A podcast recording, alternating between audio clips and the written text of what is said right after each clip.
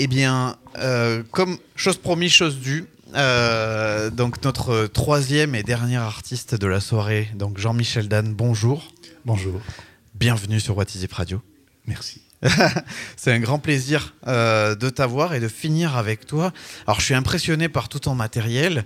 Ça fait, euh, ça fait un, un drôle, un drôle d'effet. Est-ce que tu peux nous expliquer un petit peu, nous décrire euh, ce que, ce que tu fais, ce que tu produis comme musique euh, Comment tu décrirais ce que tu fais? Parce que Tout à l'heure, j'ai dit de manière un peu euh, rapide, on va passer sur quelque chose de plus électronique, une musique électronique. Voilà, toi, comment tu qualifies ce que tu fais?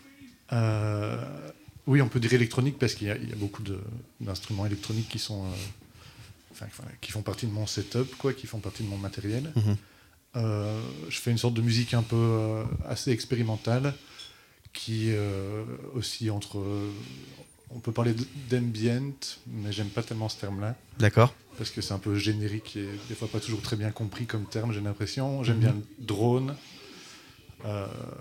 Après, j'utilise justement un instrument qui est qui lui n'est pas du tout électronique et qui génère du drone. Euh, parce que le drone c'est des, des notes tenues. Mhm. Et euh, ouais, j'utilise beaucoup de beaucoup le white noise, enfin le, le bruit blanc quoi. Mhm. Euh, et j'essaie de le, de le trouver autant euh, dans, la, dans la nature, en enregistrant le vent ou la mer, et puis je, je le mêle aussi à, à, à des, à, à du white noise produit par des, Mhm. Des machines.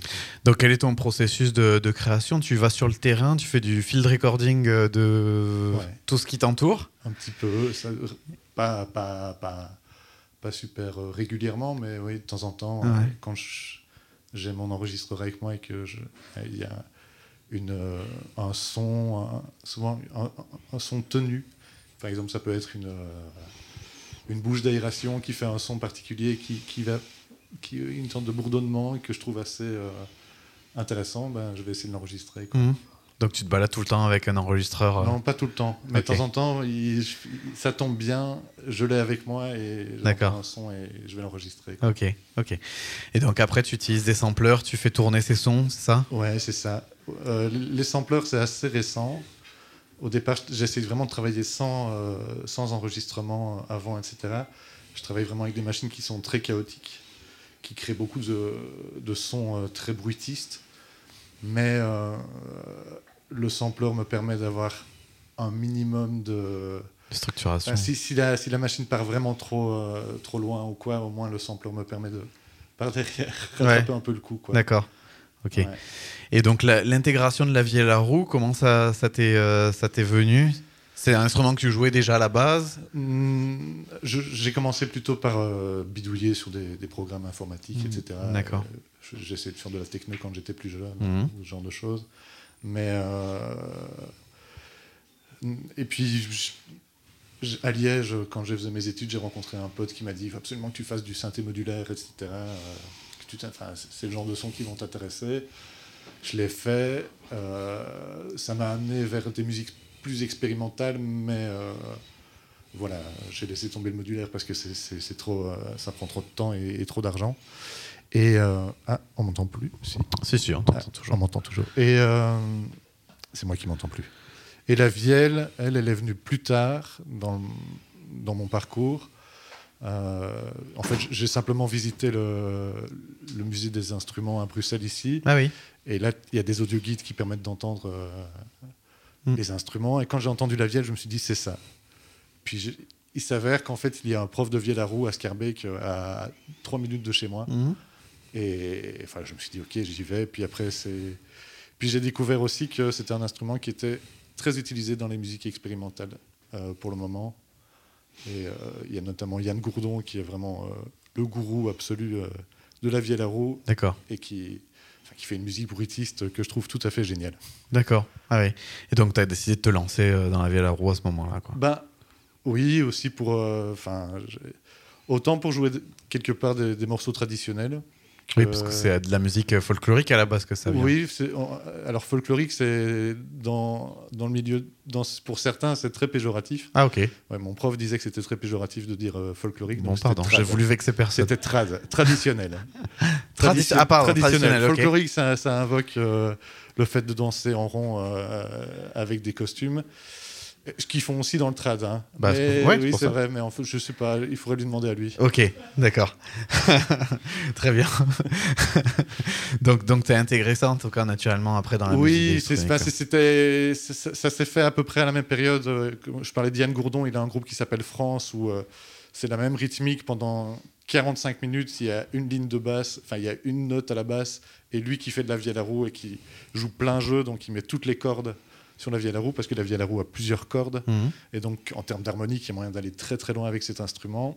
Et, euh, et c'est, de la musique de trance, c'est pas le bon mot, d'ivresse potentiellement. Ouais. D'accord, ok. Et euh, ton nom de scène, du coup, Jean-Michel Dan, puisque. Voilà, co- comment. euh, Ben, ça, c'est un, hommage à Jean-Michel Jarre. Ah oui, c'est ça. Je m'appelle Daniel et Dan.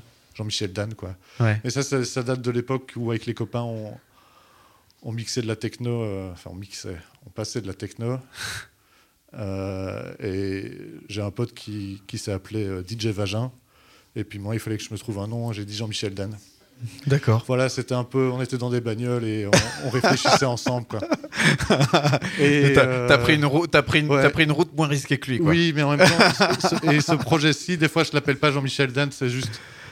Voilà, je change tout le temps de nom. Je suis pas très, j'ai pas une carrière musicale très euh, très définie. euh, je, je change tout le temps. D'accord. Mais Jean-Michel Dan, c'est sympa. Oui, je trouve Euh, ça et puis. Jean-Michel Jarre, c'est quand même une bonne référence quand on fait euh, des musiques alors, Ça dépend. hein, il, a, expérimentales. il a fait de la merde, mais enfin, je trouve. D'accord. Ouais, peut-être que je vais. en- ouais, non, je Non, mais chacun peut dire ce qu'il veut. Hein, Oui, ça. non, mais je préfère ses premiers, ses pre- je préfère ses premiers, je préfère ses premiers disques euh, que après quand il a commencé à, ah ouais, je sais pas, à faire n'importe quoi. à faire des trucs plus.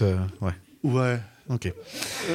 et, donc, en parlant d'expérimentation, on en parlait un petit peu tout à l'heure aussi. euh, T'es es extrêmement euh, euh, intéressé et tu te poses pas mal de questions sur tout ce qui est intelligence artificielle.